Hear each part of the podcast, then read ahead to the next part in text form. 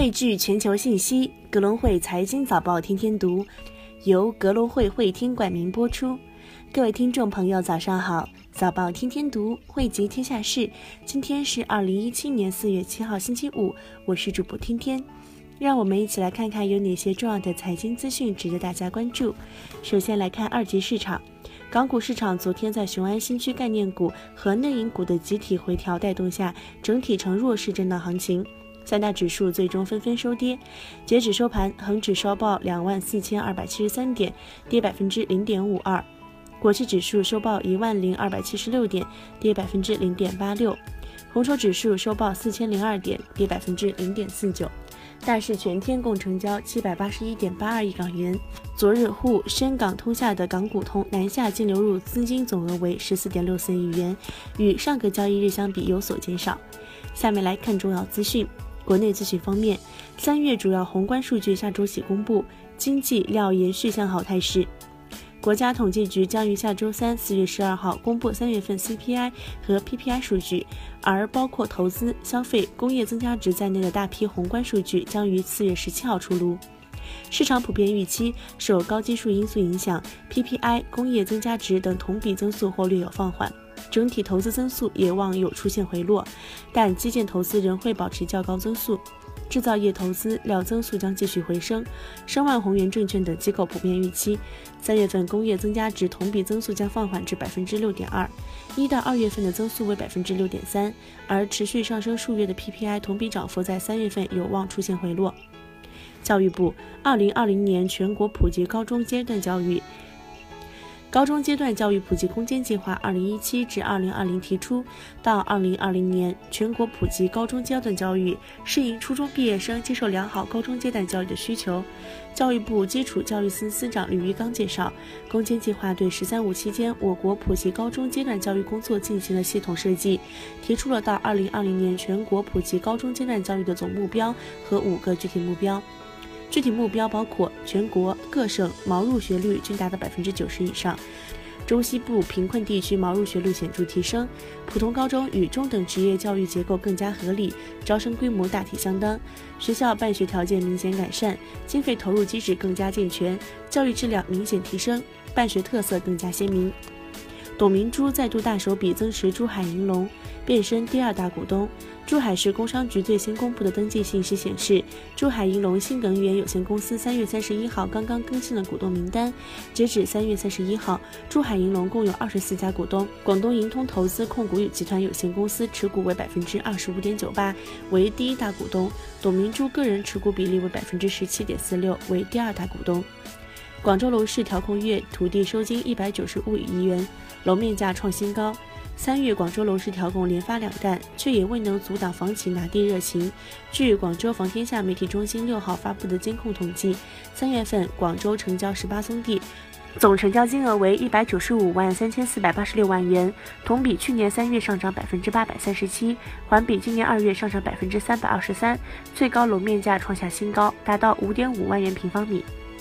借道雄安概念场外配资重生，规模比肩股灾前，因2015年股灾而纷纷倒闭或关停的股票配资公司，随着2016年下半年的股市回暖，又重新活跃起来。一些大的配资平台，其配资规模已恢复至股灾之前的巅峰状态。在投资平台过后，是一批甘冒风险的银行、券商、信托，通过散型信托、散中散的操作形式，提供着真金白银。银行、信托、券商、软件服务商以及配资公司形成利益共同体，显然的、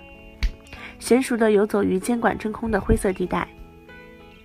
下面港媒方面，中资企业收购全球轮对巨头德国 BVV。高铁的产业链企业在线审计收购，注册于香港的中资企业富山企业三月底正式完成对全球轮对巨头德国 BVV 的收购。BVV 是全球知名的轨道交通五大轮对制造商之一，其客户囊括了中国中车、G1 和西门子等全球各大轨道交通设备公司，以及中铁总等轨道交通运营商。香港或将诞生首家估值十亿美元初创企业。香港或将诞生首家估值十亿美元（约七十八亿港元）的初创公司 Linked Labs，这是一家经营出租旅游手机的香港初创企业。消息人士透露，Linked Labs 正在进行新一轮约四千万美元的融资。公司估值或将超越十亿美元，但此项融资尚未完成，最终金额会有变。资金会用作增聘人手和业务扩充。Link Labs 由九零后香港留学生郭颂贤在二零一二年创立，主要产品 Handy 是在酒店出租的智能手机。目前已有逾一百万酒店的房间放置有 Handy，可以为酒店的住客提供免费的本地通话和手机上网服务。中国四大行员工总数六年首降。为了适应网络支付巨头蚂蚁金服和腾讯的竞争，中国各大银行纷纷开始调整其庞大的分支行网络，以削减成本。二零一六年，四大行的员工总数也在六年来首次出现下滑。工行、建行、农行和中行的最新财报显示，二零一六年他们的员工总人数减少了一万七千八百二十四人，是二零一一年以来的首次下降。此次下降部分反映了这些银行试图对分支行的网络工作中的三百万员工进行调整的计划。腾讯市值超富国银行，成为全球第十大上市公司。今年以来，腾讯的股价已涨逾百分之二十，目前市值高达两千七百八十五亿美元，超过富国银行，跻身全球的市值前十，为前十中唯一一家非美国公司。外资纷纷逃离中华核心区，多金中资机构借势扩张。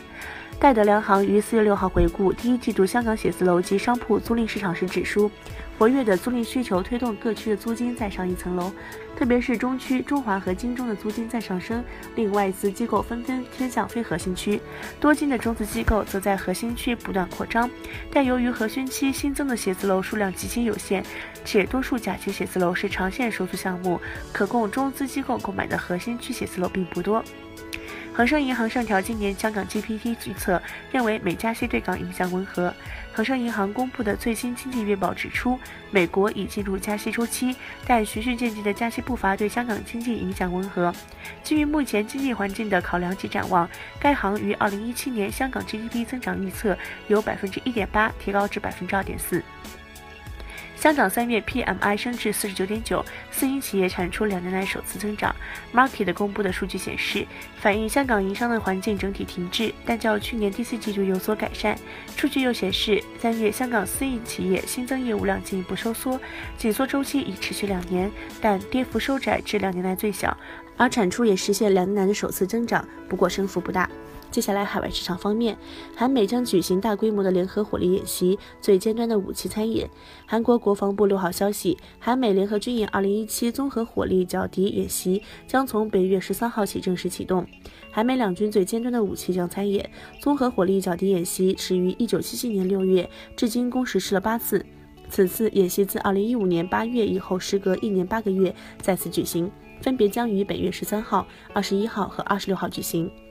美国上周初请失业金人数创五周来新低。美国四月一号当周首次申请失业救济人数二十三点四万，创五周新低，预期二十五万，前值由二十五点八万修正为二十五点九万。美国三月二十五号当周续请失业救济人数二百零二点八万，预期二百零三万，前值二百零五点二万。路透点评称，美国至四月一号当周初请创五周来新低，降幅创近两年来最大，为连续第一百零九周维持在三十万。关口下方创一九七零年以来最大周期。此外，四周出行人数均值录得下滑，表明就业市场接近充分就业。